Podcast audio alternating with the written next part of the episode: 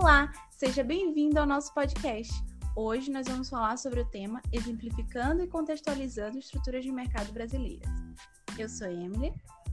Eu sou Bárbara Emanuele. E eu sou a Vanessa Aragão. Na estrutura de mercado são levadas em conta três variáveis principais para caracterizar. primeira delas, número de firmas produtoras no mercado, diferenciação de produto e existência de barreiras à entrada de novas empresas.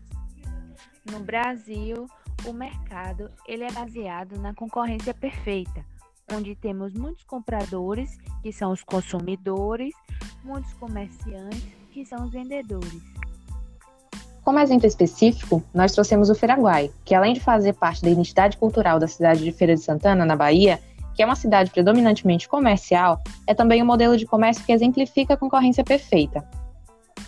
Bom, é um espaço que existem diversas lojas vendendo produtos homogêneos, onde os compradores vão ter muita opção para escolher onde comprar. Na tentativa de vender mais que a concorrência, surge então uma verdadeira guerra de preços entre as lojas, onde os vendedores eles tentam cativar os seus clientes.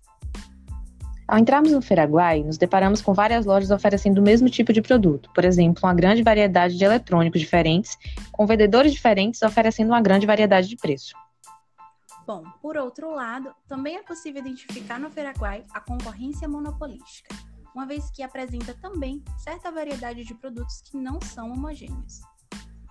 Os produtos, eles são diferenciados, embora sejam substitutos próximos e cada loja tem preços reajustáveis de acordo com a particularidade que agrega valor ao produto ofertado, mesmo que não seja exclusivo. E, de certa forma, o consumidor tem ampla possibilidade de escolha relativa dentro de tudo que é apresentado.